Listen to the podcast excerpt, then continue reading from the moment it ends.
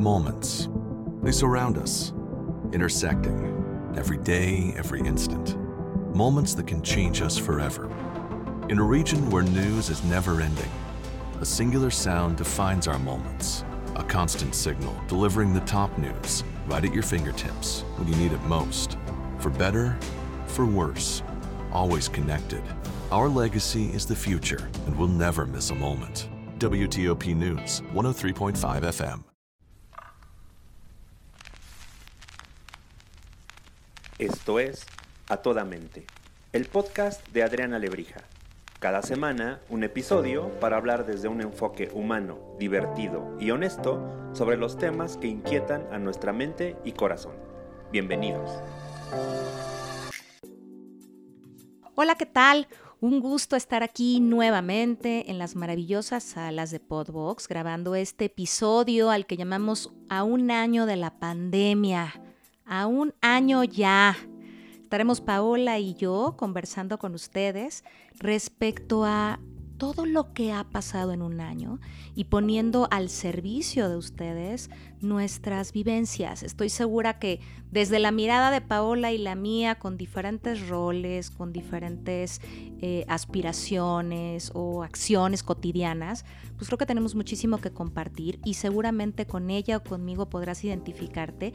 Y lo que queremos con este escenario es que seas capaz de recuperar tu año de la pandemia y poder rescatar todos los aprendizajes y que a este año hagamos una especie de, déjame encontrar una palabra, eh, de conmemoración, de conmemoración a todo lo que hemos vivido en un año.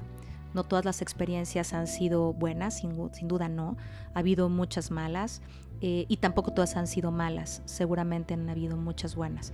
Y eso es un poco de lo que vamos a platicar hoy. Bienvenida mi querida Pau. Me encanta que estés aquí. Hola Adriana, hola a todos, gracias. Eh, pues sí, fíjate que yo creo que lo que toca hacer después de este año que hemos enfrentado todos, porque no importa en qué rincón del mundo estés, todos hemos enfrentado la pandemia desde, nuestros diferentes, desde nuestras diferentes experiencias. Creo que vale muchísimo la pena que le saquemos jugo a lo vivido y que podamos aprender y rescatar pues lo que hicimos para adaptarnos a este año, eh, que la verdad fue un año bien complicado para todos, como bien dijiste, unos la pasaron súper mal, otros menos, pero creo que todos tenemos cosas que aprender de habilidades, por ejemplo, que desarrollamos, que no sabíamos que teníamos, y, y pues todo lo que hicimos para adaptarnos a este, a este último año, ¿no, Adriana? Sí, yo creo que lo primero es como eh, el descubrimiento de nuestros recursos internos, ¿sabes? O sea, creo que de pronto, fíjate, les voy a compartir algo bien interesante. Yo soy pata de perro, me encanta la calle, ¿no? y, y, de pronto fue decir, ok, vamos a guardarnos. Y nos guardamos al principio con la ilusión por lo menos se voy a hablar de la realidad de los que vivimos aquí en la Ciudad de México, pero nos guardamos 13 de marzo, fíjense, 13 de marzo fue cuando nos guardamos nosotros en casa. Y, recuerdo que teníamos la ilusión de, bueno, van a ser unos ditas y luego Semana Santa y acabando Semana Santa ya estuvo. Y yo esto lo digo con mucha frecuencia porque de verdad me hace mucha gracia. Recuerdo cuando empezaron a llegar los memes que decían, pregunta seria. ¿Se va a trabajar el primero de mayo? y entonces era como, ¿cómo pues estás pensando en eso si finalmente a ver, espera. Y nos llegó mayo y luego junio. Y luego, bueno, seguro para el verano. Y luego julio. Y yo que cumpleaños en septiembre dije, seguro la libro para mi cumpleaños. Y luego mi cumpleaños no la libré. Y luego espérense que a lo mejor ahí viene el Halloween o el Día de Muertos y nada. Seguro para diciembre, no. Y ahora ya estamos en el 2021 y, y con una mirada diferente, por supuesto, a un año pero pregunta seria, ¿se va a trabajar el primero de mayo? pues no lo sé.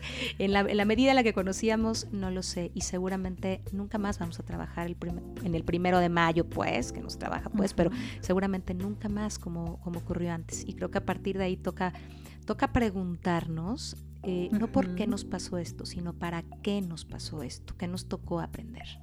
Estoy de acuerdo.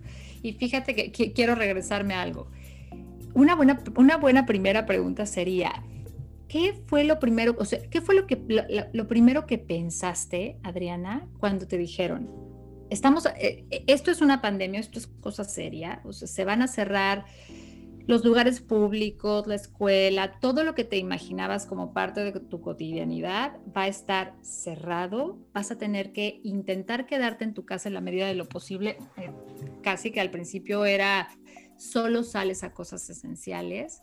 ¿Qué fue lo primero que pasó por tu mente? O qué, fue, exacto, ¿qué fue lo primero que pasó por, tu mente? Ahorita que estás diciendo, cuando veía los, los vamos de si trabajar el primero de mayo. A ver, fíjate, lo primero que pasó por mi mente fue, recuerdo mucho que estaba en un partido de la escuela de mis hijos, en un partido de fútbol ojo, eh, comiendo todos de la misma bolsa de papas, o sea, en las gradas y alguien diciendo, ¿quieres? Sí, y el otro metía la mano, ojo, por supuesto que sin gel antibacterial y seguro con la mano cochina y tú le dabas de tus papas, así estábamos conversando, ¿no? Y de pronto, ay, que se va a posponer esto y no sé qué, y entonces la decisión fue, los niños ya no ir a la escuela y vamos a adelantar la Semana Santa. Lo primero que pensé fue, órale, entonces sí está en serio. Y fíjate qué chistoso esto que te digo, sí está en serio. Yo recuerdo perfecto que el primero, el primero de marzo del 2020, que fue domingo, si mi memoria no me falla, me habló un cliente y me dijo, se cancelan los eventos. Para el martes o miércoles me habló el siguiente, otro cliente y me dijo, se cancelan los eventos. Estoy hablando de estos clientes, sí, de empresas transnacionales, pero que te prometo que una parte de mí que dijo, qué exagerados. Claro. Así que lo que primero que pensé fue, qué exagerados. Pero cuando nos mandan a guardar por ahí del 13 de, marzo, recuerdo haber dicho, ah, entonces, o sea, si es en serio. Pero si es en serio, yo seguí comiendo papas de la bolsa que teníamos ahí colectiva, ¿sabes? Creo que lo primero que pensé fue, es en serio, pero, pero nunca pensé que pudiera ser tan serio. Fíjate, no en serio, sino serio. Sí. Ya pasaba en, en, otros lados, ¿no? Pero, pero creo que eh, para mí hoy, si lo pongo en perspectiva, fue entender que todos somos uno y que no puedes decir de veras que allá pasa algo y que a ti no te afecta. Y que a ti no te va a afectar, que no va a llegar un día a la puerta de tu casa, ¿no? Correcto. Que yo creo que ese es uno de los grandes aprendizajes de esta pandemia. Es decir, esto de que el mundo se hizo chiquito y de pronto te das cuenta que sí, claro, que algo, un evento que le pasó a una persona en China, que es el otro lado del mundo, puede al final afectarnos a todos como nos ha afectado. Pero fíjate, yo creo que ahí lo primeritito que, que, te pasó, y creo que a mí también un poco, es un poco la negación. O sea, primero decir, no, esto no puede estar pasando. O sea, sí nos vamos a guardar, sí, va a o sea, sí vamos a detener nuestra vida cotidiana, pero no va a ser mucho tiempo, o seguramente el lunes ya volvemos a reiniciar. ¿no? Yo, yo me acuerdo de platicar de pronto con, con, mi esposo y decir, a ver, ¿qué otro evento recuerdas en tu vida, por ejemplo, siendo niños, en donde pudiste haber experimentado algo similar a el encierro en esta pandemia? Yo creo que nada. Pero fíjate que yo sí me acordé de algo eh, y no, no, claro, no se compara para nada. O sea, no se compara eh, guardando las proporciones, las debidas proporciones. Pero si tú te acordaras cuando fue el terremoto del 85, que tú y yo teníamos sí. 10 añitos, fue un evento que, que, nos sacó de la cotidianidad en la Ciudad de México. Esto es importante, es decir, la Ciudad de México se vio súper afectada y las actividades, la mayoría de las actividades cotidianas, para por ejemplo la escuela, se, paró, se pararon por un par de días. Se, claro, para la gente que perdió su casa, etcétera, pues bueno, se pararon más cosas por más tiempo. Pero a lo que voy es que eh, yo, eso es el único recuerdo que yo tenía de un evento, más allá de, las posibilidades de mi familia o la mía, que me obligó a detener mi cotidianidad. Pero paramos dos días. Pero ¿sabes qué? tres días. tú que hayas parado más, porque yo me acuerdo que yo vivía muy cerca de viaducto en la colonia Roma, que fue una de las zonas más afectadas en aquel entonces. Y, recuerdo que paramos más de dos días, seguramente una semana, pero era un parar em, con un miedo diferente. ¿Sabes? El miedo era si temblabas y una serie de cosas, pero tú podías ir al súper, tú podías hablar con otro, tú podías abrazarte. ¿No? Y, y, de alguna manera llorar el, llorar el miedo en un espacio más grande que tu burbuja, como vivimos ahora, ¿no? Y poder decir que venga el otro, estemos todos juntos, hagamos como una hippie. O sea, podíamos hacer muchas más cosas que hoy no. Yo no recuerdo, de verdad, esta sensación de, de no poder eh, sentir al otro cerca. Eso me parece súper fuerte, que creo que es de las cosas de mayor impacto. O sea, de mayor impacto. Claro, una cosa es que no salgas, que ya eso ya está duro, pero la otra es salgo y si salgo, no me toques, no te toco, no te acerques, eh, ¿sabes? O todo a la distancia, eso me parece que es súper super fuerte. La versión de cuándo volveremos a comer de las papas del otro metiendo la mano, no lo sé, o sea, tal no, bueno, soplarle a las velas del pastel de cumpleaños, o sea. Soplarle a las velas del pastel de cumpleaños, por supuesto. Creo que, creo que eso hace una mirada bien distinta y yo sí creo, yo desde mi perspectiva, quizá habrá mucha gente que ha vivido otras realidades, pero tienes razón, creo que el primer momento fue la negación y la negación de, de, lo grave, ¿sabes? O sea, creo que no dimensionamos eh, la gravedad. O sea, sí fue, hay que guardarnos, hay que estar muy atentos, no hay que salir. Y creo que eh, en esta negación de la gravedad, no quiero decir que no supiéramos el riesgo, porque creo que al principio estuvimos muy asustados todos, tú me dirás, pero, pero como que no pensamos que fuera a durar tanto, eso me refiero con gravedad, ¿no? No pensamos que fuera a durar tanto.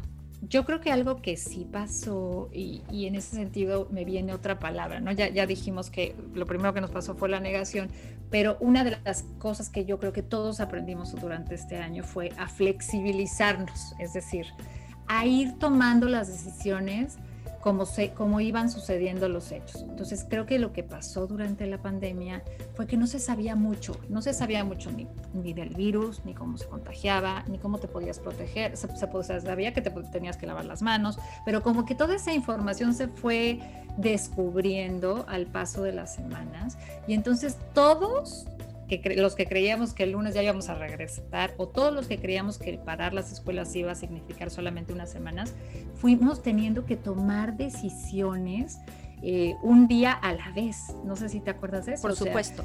Lo que me llama la atención es que dices fuimos, ¿no? O tuvimos. Y yo me gustaría decirte tenemos. Y creo que eso es un cambio a un año de la pandemia. O sea, creo que uno de los principales retos en la vida del ser humano ¿eh? y en el ambiente corporativo como que se, se vive muy, con mucha claridad tiene que ver con la gestión de la incertidumbre. O sea, si algo tenemos que aprender es a gestionar la incertidumbre. Y creo que en nuestras vidas, perdón, yo creo, nunca habíamos tenido que gestionar tanta incertidumbre. O sea, siempre habíamos hablado del mañana, de la próxima semana, de ahora los planes. Ojo, no significa que no puedes hacer planes, hay que hacerlos. Pero solamente con la claridad de que pueden no ocurrir. No sé si me explico. O sea, como... Sí, por supuesto. Y que el único control que tienes es el interno. Y creo que esa fue una de las cosas súper fuertes, flexibilizarnos y entender que no tenemos control alguno sobre afuera. El único control que tenemos es el que tenemos hacia adentro. Y ha sido tan fuerte que me gusta esto que decía de la burbuja, ¿no? Entonces empezamos a generar tanto nuestras burbujitas para decir, aquí sí hay control, ¿no? Y entonces con esto regulemos nuestras salidas, nuestra convivencia, nuestro estar, pero sí, a la flexibilidad le, le sumaría, además que la flexibilidad es lo que nos puede permitir a un año tener el aprendizaje de que aunque esto cambie y controlemos la situación y lo que ocurra, entender y aprender que vivimos en un entorno completamente incierto. ¿no? Y que somos súper vulnerables y que entonces hoy también creo, a ver tú qué opinas, que la vulnerabilidad dejó de ser un concepto de fragilidad para convertirse en un concepto de valentía. O sea, hoy decir soy vulnerable te lleva a tomar decisión y tomar acción. Desde decir soy vulnerable y no salgo, y eso requiere la valentía de decir no salgo y me cuido y hago, hasta decir necesito ayuda y entonces surge una tercera cosa, hablando de aprendizajes, ¿no? Ahorita que decías, que se llama resiliencia. Creo que tuvimos que empezar a ser resilientes, ¿no? Sí. Y, yo creo que, bueno, eh, igual un poco para poner en contexto, ¿no? Podemos hablar un poquito de qué es ser resiliente, sí, dale, dale. Eh, y fíjense, fíjense este, este concepto yo creo que muchos de ustedes lo han escuchado en otros lados, pero literalmente la resiliencia es, la capacidad que podemos desarrollar o que tenemos los seres humanos, bueno, los, en este caso los seres humanos, para adaptarnos a la adversidad, para adaptarnos y, pasar a través de la amenaza o, frente a cualquier situación de tensión, ¿no? Que nos saque como de nuestro equilibrio. Entonces, a mí me gustaría sumar una cosa súper importante de la, de la resiliencia. Creo que es un concepto incluso más grande que el que dices. Fíjate, porque yo diría que la resiliencia, bueno, no yo, las cosas son, la resiliencia es incluso salir fortalecido. O sea, no solamente tiene que ver con adaptarnos, ok, ya, y yo siempre pongo el ejemplo y una diferencia importante para mí entre la adaptación siempre es como decir, bueno, eh, híjole, no hay sillas, hay una, ven, aquí te doy un capito. Y entonces nos sentamos tú con una nalga para afuera y yo con la otra para afuera, pero ahí nos acomodamos y ahí estamos viendo cómo y nos acomodamos y medio nos adaptamos y estamos bien. Y podemos estar toda la reunión mal sentadas. ¿No? no significa que lo estamos saliendo bien, pues ya nos acomodamos y la estamos disfrutando. La resiliencia nos lleva a un siguiente nivel y es como ante un nivel de dolor durísimo, además logro salir fortalecido. ¿no? Sí, de hecho, eh, creo que lo, que lo que hace diferente, como bien dices, a la adaptación de la resiliencia es que, que haya un efecto como de rebote, ¿no? Es decir, que como, como de pelota. Tocas el fondo y sales más alto, es decir, como que trasciendes eso y logras una capacidad o una habilidad o algo superior que antes no tenías, ¿no? Sí. Entonces, y fíjate que ser resiliente no significa que la situación no te haya causado estrés, no te haya dolido, no haya sido desgastante, incluso puede ser que hayas sufrido. Y brutalmente, ¿eh? Y brutalmente. No quiere decir que eso lo hagas a un lado, porque parte de la característica de ser resiliente es poder experimentar las emociones fuertes como el dolor, como la incertidumbre, ¿no? Como enfrentarte ante, la incertidumbre y aún así salir fortalecido. Entonces, eh, creo que en ese sentido, eh, como bien dices tú, es un concepto mucho más eh, de sobreponerte ante la adversidad que de quedarte adaptado a ella, ¿no? Sí. Y sabes qué, y en esto de la vulnerabilidad, de la valentía, de, regresando a la flexibilidad de la que hablabas, creo que una de las cosas que también hemos tenido que vivir y aprender a un año de la pandemia es que las estructuras rígidas se rompen. Exacto. Y lo que ha permitido no rompernos o no rompernos tan fuerte o no del todo. ¿Me explico? Porque claro que hay días en los que sentimos que ya estamos rotos y que hay que reconstruirnos. Es la flexibilidad. Si algo nos ha enseñado esta pandemia es flexibilízate. Tenías plan de esto, qué bueno que se pudo, ¿qué crees? Ya no se puede. Ay, lo siguiente que quería hacer hacer esto, ay, qué bueno, ¿qué crees? Esto ya no se va a poder. Y empezar a soltar también un, un mar de expectativas que teníamos de la vida que nos llevan a una siguiente cosa y a ver qué opinas. Y voy a hablar de un aprendizaje personal y es como hoy me doy cuenta de que lo que valoro, y es lo que creo que mucha gente menciona cuando habla de la pandemia, lo que valoro es distinto a lo que valoraba antes. Ojo, sigo valorando en términos de familia y eso, por supuesto, pero cosas que para mí antes eran importantes, hoy las puedo considerar hasta frívolas, fíjate, y, cosas en las que pensaba que valía la pena hacer o cosas que dejaba de hacer, quizá en algún momento hasta por apatía, y no se me antoja ir a tal lado, hoy digo, híjole, se me antojaría tanto poder ir a tal lado. O sea, mi mirada eh, ha cambiado y, y, déjame poner esto, a ver cómo te suena. Creo que este es el reflejo y la consecuencia de nuestros hábitos de consumo, de que nuestros hábitos de consumo también hayan cambiado. Hemos puesto el foco en otras cosas. A un año de la pandemia, revisa qué has comprado realmente, te vas a dar cuenta que has comprado otras cosas. Sí. Creo que además aquí hablas de algo todavía más profundo, que es se reestructuró nuestra escala de valores, ¿no? Es decir, yo me acuerdo muy al principio estar eh, profundamente preocupada por, si, por cómo le iban a hacer mis hijos para, o mis hijos y todos los niños del mundo, para tener un buen año escolar, ¿no? Es decir, ¿cómo va, cómo va ¿cómo vamos a pasar todo este año sin que los niños aprendan lo que tienen que aprender? Y no me refiero nada más a sacarse 10, ¿eh? me refiero a las habilidades sociales, a autorregularse, a escuchar al maestro, etcétera, ¿no? Y entonces hubo un momento que yo me acuerdo haberme sentado y decir, a ver, a ver, es que en este momento mi valor principal, eh, pensando en mis hijos, es su seguridad personal su salud y su seguridad emocional.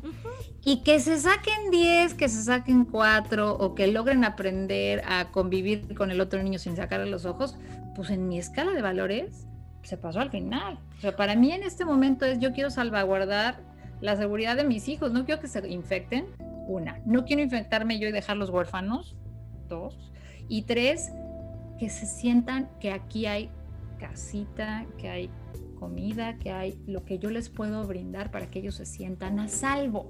¿no? Y fíjate, y sumándole a eso, incluso a lo educativo, te diría que lo que están aprendiendo les genera una cantidad de recursos más allá de saber sumar dos más dos. Por supuesto. En términos de tolerancia a la frustración, gestión emocional, aprender a convivir en un espacio, autocontrol, ¿no? Este, a poder hablar de las emocionalidades, ser creativos y que ellos han sido grandes maestros en nosotros los adultos, por supuesto que hace un cambio ahí. Hoy, hoy para mí, y coincido, hace poco hablaba con, mi hijo el chiquito y le decía, yo no quiero que te saques 10, quiero que seas feliz.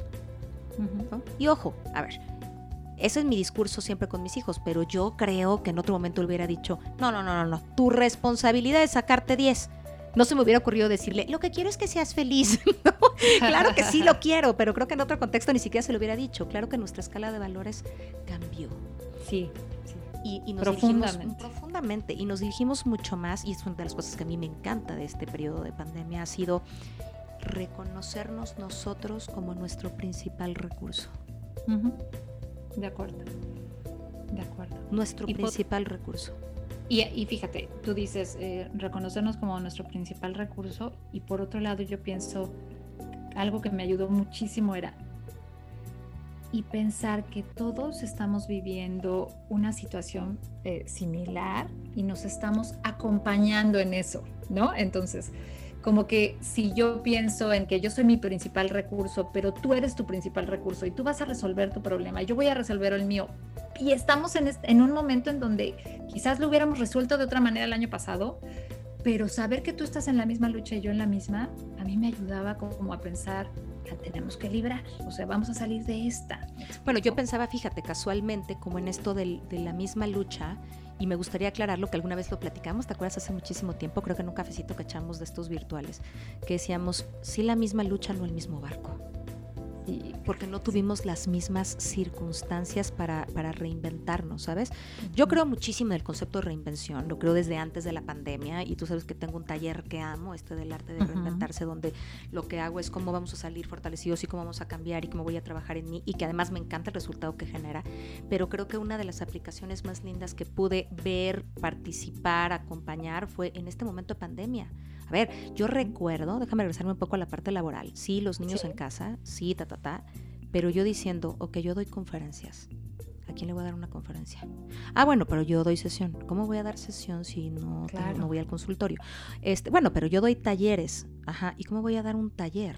Si los que tenía me los cancelaron. Bueno, pero ¿cómo voy a dar eh, un team building? ¿No? Si eso implica movimiento y todos juntos. O sea, empecé como a cuestionar muchísimas de las cosas y al principio pensaba que esto se iba a componer a los dos días, como, como bien ya dijiste, y después el pensamiento era, pues no tan rápido, pero, pero se va a componer y cuando se componga todo el mundo va a querer contratar, ¿sabes? Van a decir, ay Adri, como todo lo que no pude dar, por favor, ven a darlo ahorita. Y, y, agradezco profundamente, que eso tiene que ver con mi energía, pero otra vez regreso a nosotros somos nuestro principal recurso, a decir, a ver, el recurso no es la sala de capacitación a la que yo voy. El recurso no es el salón maravilloso del hotel donde nos ponen cafecito, galletitas y todo eso. No, el recurso soy yo. Y si yo soy el recurso, entonces yo tengo que ser creativa, innovadora, impulsarme, porque como dicen los expertos, ¿no? De pronto nos topamos con un entorno vica, volátil, incierto, eh, es volátil, incierto, caótico y ambiguo. Entonces, en esta relación de ese entorno, híjole, ¿qué tenemos que hacer? Tenemos que ser creativos, tenemos que ser adaptables, tenemos que ser flexibles, porque es la única manera de tornarlo. Entonces dije, a ver, esto empieza a alargarse y si no se trabaja, no se come. Sobre todo para los que nos dedicamos al trabajo independiente, Pau. Y la verdad es que creo que una de las cosas más lindas es decir, si ante esta yo he sido capaz de reconocerme como mi principal recurso y reinventar mi principal recurso y ser creativo con mi principal recurso, claro que vamos a salir adelante. Y así es como ha sido hoy, a un año de la pandemia, por ejemplo, con este proyecto nuevo tan lindo que hoy estamos compartiendo, ¿no? Sí, y fíjate que ahora pienso en otras dos cosas. Una que está, este, la, la noto como envolviendo todo esto último que acabas de decir, es nunca perder la esperanza. O sea, siempre eh, usar tus recursos y hacer un despliegue de tu creatividad y centrarte y estar parada en tus dos pies y tomar decisiones que yo estoy segura que tú tomaste y otros tomamos que no habíamos tomado antes, pero con el, eh, con el corazón abierto a esto va a pasar. O sea, tenemos que hacer un cambio. A lo mejor no va a ser, no, no, a lo mejor estas nuevas decisiones que hiciste para cambiar tu formato de chamba, por ejemplo, ¿no? No fueron las más sencillas, no fueron las más fáciles, pero en el fondo había en ti, Adriana, una esperanza de que eso iba a generar algo positivo.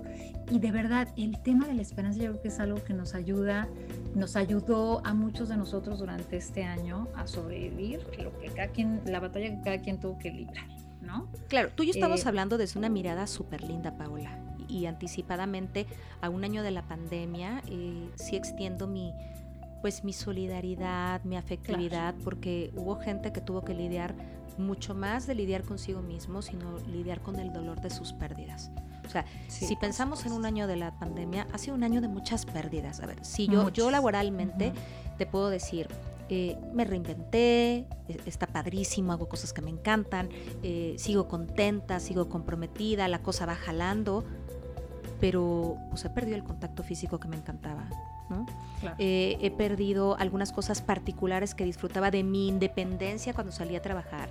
Hoy finalmente el trabajo dejó de ser un lugar al cual ir para convertirse en una actividad que hacer. Y entonces es voy al trabajo que es la sala, bueno, voy al trabajo que es la cocina, pero también voy al trabajo que es el comedor o es la oficina, o sea, donde sea, pero voy al trabajo que sigue siendo tu mismo espacio, dejó de ser un lugar con una independencia y, una dinámica de, interacción con otros deliciosa. Y esa puede ser mi pérdida y puede ser mis sueños que, que he tenido que postergar y que se han transformado por otras cosas, claro, pero, pero hay gente que ha tenido pérdidas como decir, híjole, por supuesto una pérdida de alguien amado, que eso no hay manera, no hay manera de, poder minimizarla, incluso aunque nos pusiéramos en la versión de sí, el aprendizaje, híjole, no me vengas con aprendizajes, que nivel de dolor, ¿no? Y con justa razón. Pero también quien ha perdido el trabajo, quien ha perdido, ¿no? Eh, el, el, ver a los, a los familiares cercanos, por ejemplo, me tocó oír a alguien decir, están bien en mi casa, pero voy para un año de no verlos porque yo sí salgo a trabajar todos los días. Mm. Estoy con otros y no quiero ser la persona que los contagie porque son adultos mayores. Entonces, creo que hemos perdido, sí hemos aprendido un chorro, pero también creo que hemos perdido cosas y ahí es donde está el, el gran reto de decir, ¿cómo a pesar de esto puedo ser resiliente? Y seguir pensando con la esperanza de la que hablas que todo va a estar bien. Aquí es donde toca tener un nivel de certeza que creo que no, no habíamos tenido nunca, ¿no? O luchar con esta certeza, con nuestra espiritualidad para saber que vamos a salir de esta, ¿no?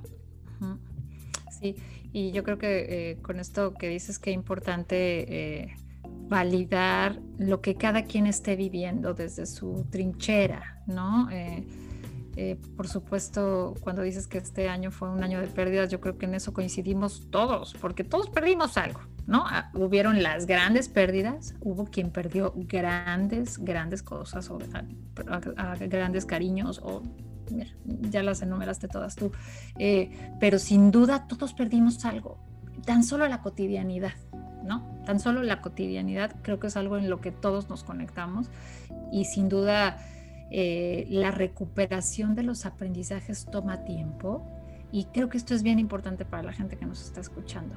Eh, cada quien tiene su propio ritmo para, la, para cosechar los aprendizajes de esto que ha vivido, ¿no? Sí. Y sí, te escucho. y para los que hemos estado al día de hoy, otra vez regresando a que hoy hemos aprendido a vivir un día a la vez, ¿no? Con esta gestión de la incertidumbre, a vivir mucho más aquí y ahora y decimos, hemos tenido la fortuna de no contagiarnos.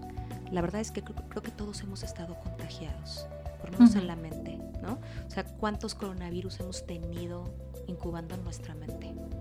No te quiero decir un estornudo y Dios mío, ya me dio gripa, ya me dio coronavirus, este, pasó esto, no bueno, y si agarré la bolsa y hemos cuántos coronavirus hemos tenido en nuestra mente. O sea, yo creo que si algo nos ha dejado la pandemia es el cuestionamiento de híjole, ¿verdad que la salud mental sí importa?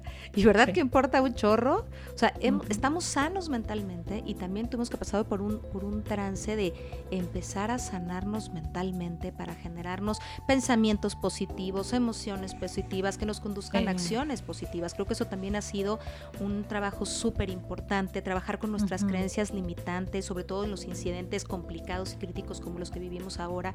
Esto no se va a poder, este, nos va a ir muy mal a todos, a decir, no, sí se va a poder y de qué he sido capaz en el pasado como para pensar que puedo ser capaz ahora y salir adelante. Hemos tenido que cambiar nuestros diálogos internos, que en tiempos de crisis pues tampoco son nada, nada ricos, ¿no? Nos llevan, por supuesto, a la catástrofe y hemos tenido también que hacer mucha más conciencia de ese diálogo interno para asimilarlo y, compartirlo de una manera diferente, ¿no?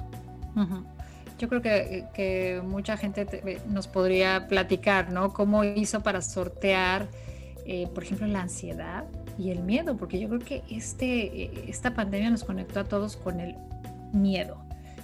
Ponlo en términos de lo que quieras, miedo a perder a un ser querido, miedo a contagiarme, miedo a perder el trabajo, miedo a que esto dure mucho más, miedo a cerrar mi negocio, miedo, miedo. Era como, como yo creo que es el, sentimiento constante y la ansiedad de la incertidumbre, ¿no? De, ¿Y esto qué va a pasar? Yo me acuerdo pensar, esto es una, a lo mejor una tontería, pero ¿qué va a pasar cuando volvamos a salir de la casa? En esta, eh, ustedes saben que yo vivo en Estados Unidos y aquí hubo un lockdown, hubo un cierre de de verdad solamente eso empezó un poquito antes que en México, pero cuando realmente sucedió, a mí alguien me mandó un mensaje por algún lado que decía, se, se, eh, creo que hay un, hay un rumor de que va a haber un lockdown, entonces vayan todos a, la recomendación es sal a buscar algo de comer, porque no sabemos qué va a pasar. Y yo me acuerdo haber ido, porque además fui porque no teníamos nada en el refrigerador esta noche, o sea, de verdad estaba ya eh, como que los suministros estaban muy en el piso y haber visto una escena, Adriana, del supermercado completamente vacío, vacío como de película de terror, ¿no? Y entonces sentir un hueco en la panza y decir, no manches, esto, esto es cierto, o sea, esto, esto, va, esto se va a poner muy mal. Y en ese momento no sabíamos que los, por ejemplo, que tú ibas a poder tener acceso a seguir comprando comida, ¿no? Este, que eso no iba a cerrar, que se iban a limitar las entradas, y lo que ya sabemos ahora. Pero como esta sensación de sentir el hueco en el estómago y quedarme con ese hueco en el estómago y ese pánico, por muchas semanas, ¿no? Y sabes qué? Y además, fíjate, tú con ese miedo, pero otros, y otros, no quiero decir, yo no lo hice, ¿eh? pero no quiero poner como el dedo señalador a quien lo hubiera hecho, pero no sabíamos cómo actuar. Y entonces había el que compraba, y aquí, bueno, todos los memes que salieron alrededor del papel higiénico, ¿sabes? Pues el papel, el misterio, el misterio, del papel higiénico. pero era un comportamiento, claro, pero era un comportamiento completamente irracional, ¿sabes? Irracional, o sea, creo que la, la ansiedad lo que nos tiene que, o lo que nos dirige es a estrechez de pensamiento y a ser monotemáticos. Y en este ser monotemático y estrecho, pues llévate todo el papel higiénico, ¿no?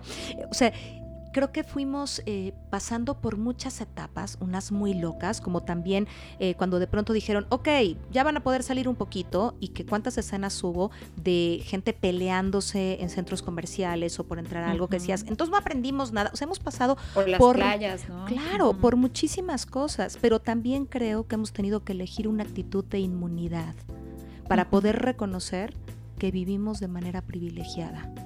Y ojo, ¿eh? Cuando digo que vivimos de manera privilegiada, eh, estoy hablando incluso de todos, porque si tú vas a escuchar este podcast, si lo escuchas, tienes dónde y eso ya te vuelve privilegiado. Pero quita que tengas dónde, estás vivo.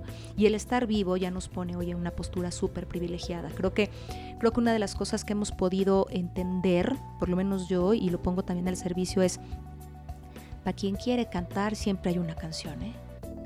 Y tomando esta palabra del miedo, hemos tenido que ser optimistas más allá del miedo. Si hubiéramos ya soltado la toalla y decir, no, esto nunca se va a mejorar, o sea, ¿cómo haríamos para cumplir hoy casi un año? Cierto. Creo que, creo que la mirada de la gratitud, perdóname, la mirada de la gratitud, y, y, quiero regresarme al ser privilegiado, y el privilegiado hablo con todas nuestras carencias, estamos vivos. Y en esta pandemia ha muerto mucha gente. Muchísimo. Así que un año de la pandemia, de verdad, somos privilegiados de estar aquí. Y creo que eso es un gran aprendizaje. Por supuesto. Y entonces, también creo que en este privilegio toca reconocer que la vida también ha premiado nuestros esfuerzos. O sea, creo que en este camino nos hemos enfrentado a muchas realidades y toca el autoanálisis de decir, ¿He usado las realidades como pretexto o me he aventado para aprender y decir, no, voy a entrarle con toda la vida a buscar las oportunidades, a adquirir nuevos hábitos, a optimizar los que ya tenía, a dejar de procrastinar? Creo que eso es súper importante. O sea, hoy es un día a la vez, no puedo procrastinar, no puedo decir, hay mañana, mañana qué, ni siquiera tenemos certeza del mañana. No lo hemos tenido nunca, pero en esta eh, angustia existencial de decir, ¿y si voy a estar vivo mañana? Hemos tenido que dejar de procrastinar, de mejorar nuestra productividad, ¿no? De, de aventurarnos a muchas más cosas. Platicaba el otro día eh, con un amigo numerólogo y me decía que el, el, año pasado, 2020, fue un año de orden. Y primero le dije, ¿de qué hablas? O sea, como que de orden, ¿no? Eh, espero estarlo diciendo de manera correcta, no vaya que le linchar, pero un poco lo que decía era, sí, o sea, hubo tanto caos que nos llevó a ordenar Y creo que tiene toda la razón. O sea, piensa todo lo digo, con una, una, una, manera muy ruda de ordenar. Correcto. Pero, es más, si yo pienso en mi casa, o sea, ¿cuántas veces saqué el closet, sabes? Y decir, no, bueno, esto ya no, esto sí. Bueno, ahora voy a arreglar la cocina. Ahora voy a componer este enchufe de luz. Bueno, yo no, pues quizá mi marido, ¿no? Hay que componer este enchufe. Ah, hay que pintar ese cachito. ¿Por qué no hacemos? O sea, ¿cuántas cosas ordenamos? Ordenar los papeles, ordenar infinidad de cosas por el caos. Te digo dos. Te digo dos que, bueno, eh, quizás es un orden entendido de otra manera, pero... Yo una vez cuando, cuando pasó esto de las escuelas y de que los niños venían a la casa indefinidamente pensé, las escuelas nos devolvieron a nuestros hijos. o sea, como si hubiera habido un, una, un reorden, una reorganización en los sistemas familiares, ¿no? En donde para mí era delicioso subir a mis hijos al autobús y volverlos a ver a las 4 de la tarde y todo ese tiempo ocuparlo en el proyecto, en lo que tenías que hacer, ¿no? Tú trabajar, etcétera. Con esta situación nos devolvieron a los padres a nuestros hijos. Y en ese sentido era, es como que pues estamos medio incómodos y enojados de que esto no está fluyendo, de que los niños no... Eh, ¿Te acuerdas que al principio, o al menos aquí en Estados Unidos, no había un plan claro de cómo iban a continuar las escuelas enseñando, cuándo se iba a regresar, etcétera? Y entonces era, pues cada familia, no me importa que usted tenga empleo o no tenga empleo, o tenga casa o no tenga casa, estos niños no pueden venir a la escuela, ¿no? Y eso pienso en esa y pienso también en, otra vez en los valores, o sea, en lo que tú dijiste, en lo que dijiste, que dejaste de comprar, que comprabas ahora, que, se volvió lo importante, ¿no? Eh, y aprender a soltar, ¿eh? En esto que dices de los hijos, yo me acuerdo que los primeros días decía, a ver, espérame, es que me siento perfecta de tercero de secundaria, ¿no? Perfecta. Perfecta. y maestra de primero primaria, ¿no? Porque así fue como nos tocó. Y de pronto soltar, eh, yo tenía un viaje en puerta listísimo, ¿no? A 10 días, bye, un viaje planeado con mi comadre delicioso, bye, planeado. Eh, la grabación de tercera de secundaria de mi hijo no hubo grabación. Entonces, ojo, también. aprender a soltar, espérate, suéltale, no pasa nada, ¿qué es lo importante? Estar vivo, dale lo demás, qué bueno que no se, qué bueno que hubiera, se hubiera tenido, pero no se tuvo, no pasa nada. Y en este aprender a soltar también nos llevó al reto de prepararnos psicológicamente para lo que viene. Y ahí aprender también cuáles son nuestras reacciones, nuestras reacciones frente al cambio, cómo me pongo, cómo lo gestiono y entender que teníamos, en esto de, de los valores que decías, que teníamos ya la necesidad imperante de cambiar el paradigma del tener, hacer, ser, hacer, hacer y tener. O sea, el foco está en nosotros. El tener es una consecuencia. Lo que creo es que también ahí lo que nos pasó es que eh, nos centramos desde hace mucho, no es nuevo, en, en, ser a partir de lo que teníamos. Y cuando entonces dejamos de tener, viene el cuestionamiento de entonces quiénes somos. Porque yo tengo un trabajo y tú si no tengo un trabajo, ¿quién soy? ¿No? Yo tengo un plan de vida todos los días y entonces si no tengo ese plan, entonces quién soy y qué hago. Y ahí nos tuvo que llevar muchísimo a cambiar estos paradigmas y a entender que el cambio principal iniciaba en nuestra mente. O sea, la pandemia no solamente fue un guárdate y no salgas, sino guárdate, eh, gestiona tu propio caos, de estar con muchos o de estar en soledad, ¿no? Porque hay quien dice, no, bueno, es que la pandemia en soledad está canija, pero hay quien dice, no, bueno, te la cambio con tal de que no tengas esto, ¿no? ¿Quién quiere sacar la basura? ¿Quién quiere sacar la basura, no? ¿Cómo buscamos un poco de soledad? Y entender que entonces el cambio, el cambio inicia en nuestra mente y nos llevó a gestionar nuestra compañía, nuestra soledad y a enfocar también nuestras energías en la construcción del nuevo yo que queremos ser. Tuvimos que gestionar emocionalmente la pandemia con todas las implicaciones psicoemocionales que esto pudo haber tenido, empezando por el home, por el home office, por el homeschooling o por decidir no van a ir a la escuela y aquí los voy a tener. O sea, hubo, hubo, hubo, muchos retos, un año de muchos retos, ¿no? Sí y obligados, eh, o sea, obligados todos a, reformar nuestra manera de pensar y nuestra manera de estar. Yo me acuerdo de un, de un pues, meme que en algún momento, que ni siquiera sé si es un meme, pero esta frase de ¿a cuántos de nosotros podremos decir que lo mejor de nuestra vida nos sucedió en la pandemia? ¿No? O sea, es como, como el lado B de, a ver, a lo mejor yo ya estaba este, instalada en una vida de, pues, de no ver, de seguir, ¿no? De estar como cumpliendo las expectativas de otros en el trabajo, a lo mejor súper acelerada, estresada, etcétera, sin voltear a ver lo que había acá y ahora, ¿no? Metida en mi casa, entonces puedo ver a mis hijos compasivamente, puedo verlos con cariño, puedo... Mi perro, Adriana, tú tienes un perro Este, este año no fue el año de los perros. No, mi, perro, mi perro fue el perro más feliz durante la pandemia porque estuvo acompañado todo el año. Porque nunca se tuvo que, no, porque estuvieron acompañados todo el año, en vez de estar solitos en casa. Entonces, pues sí, yo creo que todos nos toca algo que recoger y, yo creo que ahí podremos pasar a, hablar un poco del agradecimiento, ¿no? Después. Sí, y sabes qué. En su momento. No, y en esto que dices también como como eso que decías el agradecimiento, también nos enfrentamos a este reto de cuántas veces dijiste, hay un poquito de tiempo en mi casa, o sea, ¿cómo quisiera poder estar en mi casa y disfrutarla? Y de pronto creo que lo dije además, también aprender a tener claridad en qué queremos y ser muy conscientes y mantener el foco en lo que necesitamos mantenerlo y entenderlo. Hoy yo creo que una de las cosas también muy importantes es comprender que la productividad, porque también hemos tenido que ser muy productivos, ¿eh? Muy, productivos, muy eficientes, porque es trabaja, le atiende a los niños, acompaña, cocina, una serie de cosas que antes no tenías que hacer quizá, pero entender cómo la productividad empieza del descubrimiento personal. Y entonces en este año de descubrimiento personal, entonces también me di cuenta de que tantas cosas podía, podía hacer y también entender que para poder eh, avanzar tenemos que trabajar en conocernos. Y yo creo que este año no fue el año de, fue el año de los perros, coincido, mi, mi perra yo digo, a veces pensaba que iba a decir un día como de, ¿a qué hora se van, güey? Quiero sacar la tierra de la maceta y quiero comerme un calcetín sin que nadie me vea, ¿no? O sea, me urge.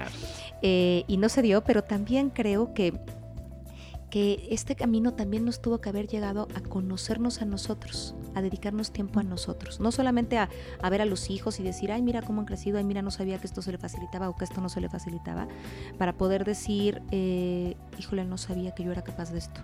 De manera personal te quiero decir que yo nunca pensé que pudiera ser capaz de quedarme guardada en mi casa como lo he hecho. Nunca, o sea, alguien que decía, me quemaba la casa, nunca. Los primeros, eh, ¿qué fue? Marzo, abril, mayo, junio, julio, agosto, me eché los primeros seis meses sin salir. Fíjate lo que te estoy diciendo. O sea, muy poquitas, muy poquitas idas a ver a mi tío, creo que un par, a mi mamá, a mis tíos, a mi mamá. Y párale de contar, no salir en seis meses. Eso nunca lo hubiera pensado. Y la verdad es que creo que, creo que lo llevé bien.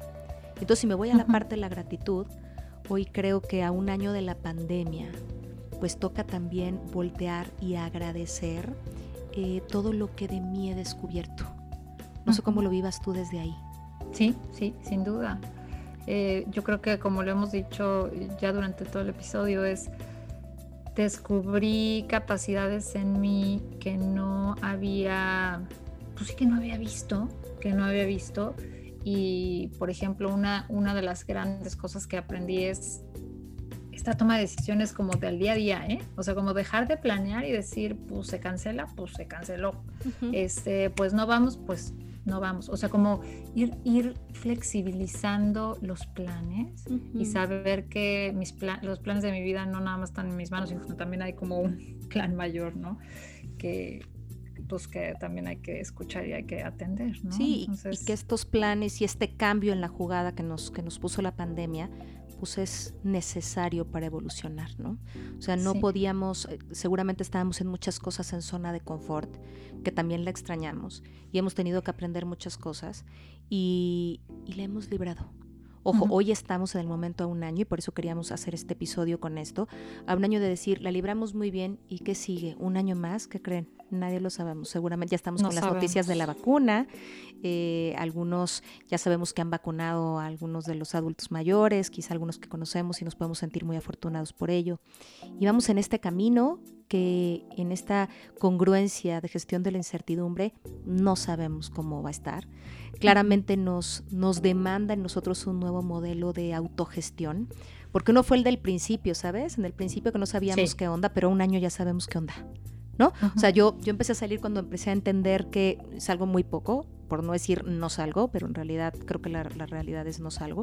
Eh, pero hoy el miedo que yo hubiera tenido antes me hubiera imposibilitado hacer algunas cosas que hoy puedo decir, ok, si salgo con mi gel, con mi careta, con mis, ¿no? Con mi cubrebocas, tan, tan, puedo. Hemos aprendido cómo, hemos aprendido cómo. Implica un, un modelo de gestión también diferente, conectando con, como bien decías, con la gratitud.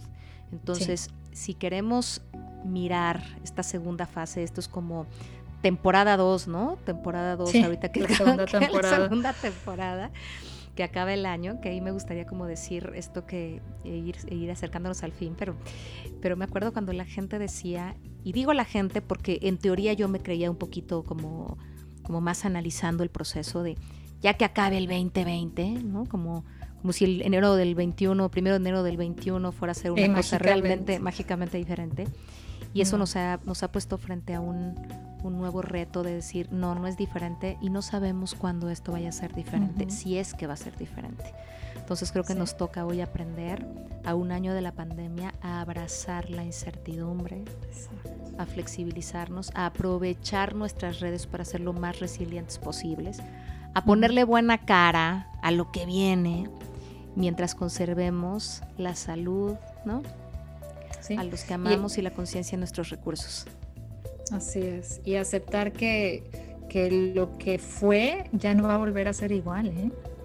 Que aunque regresemos, o sea, aunque, aunque avancemos a recuperar cierta cotidianidad, la famosa normalidad que todo el mundo espera regresar a tener, pues no, no va a ser igual. Y yo te preguntaría, y me gustaría irnos despidiendo, despidiendo con esta pregunta. Quizá contestémosla nosotros y se las dejamos a los que nos escuchan.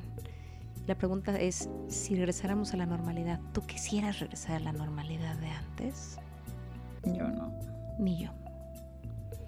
Hay cosas que extraño, pero hay muchas otras que agradezco.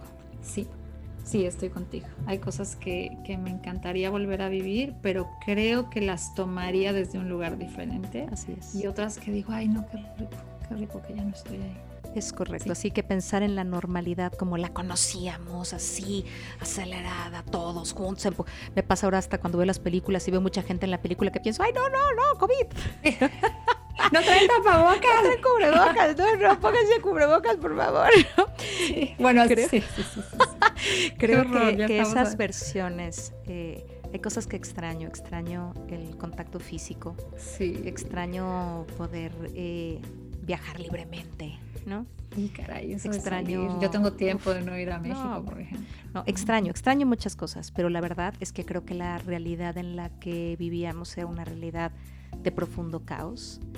Y, y esto en medio de tanto nos, nos dio la oportunidad de ordenarnos un poquito más la naturaleza nos lo agradeció y creo que así como los perros están contentos de que estemos acompañándolos, ¿no? Eh, creo que todos hemos obtenido también algo muy valioso que, que ahora sí queremos conservar. Así que a un año de la pandemia, eh, toca en esta nueva temporada en esta nueva, eh, ¿cómo dijimos? Temporada 2 de la pandemia, episodio no sé cuál. Segunda, segunda temporada. Segunda temporada, episodio no sé cuál de la pandemia toca eh, tener una mirada mucho más amorosa, incluso hacia nuestro, nuestro dolor, mucho más compasiva, eh, en donde podamos aceptar que hay cosas que ya no queremos y que las nuevas que tenemos toca abrazarlas y apreciarlas como quizá no apreciamos lo que antes teníamos. Pues me parece que, que podríamos con esto con esto dar gracias por este episodio. ¿Tú qué opinas, mi Pau? Ha sido un episodio medio nostálgico, no sé cómo te sientas, pero, sí, pero creo que sí, creo que ha sido un episodio hasta con una energía más así de, ah, ¿no? Más suavecita. Más suavecita. Pues, sí, pues pero yo creo que es lo que, lo que, lo que nos, no, lo que nos salió, lo que nos surge, porque sí lo amerita, ¿no? Lo amerita. Así que muchas, muchas gracias por haber estado con nosotros. Muchas gracias, mi Pau. Gracias. Y a, todos, todos, nos vemos pronto, pronto. Y por favor, suscríbete, comparte y recomienda este podcast. Te mandamos un abrazo. Bye. Gracias por escuchar a toda mente, el podcast de Adriana Lebrija. Nos escuchamos la próxima semana.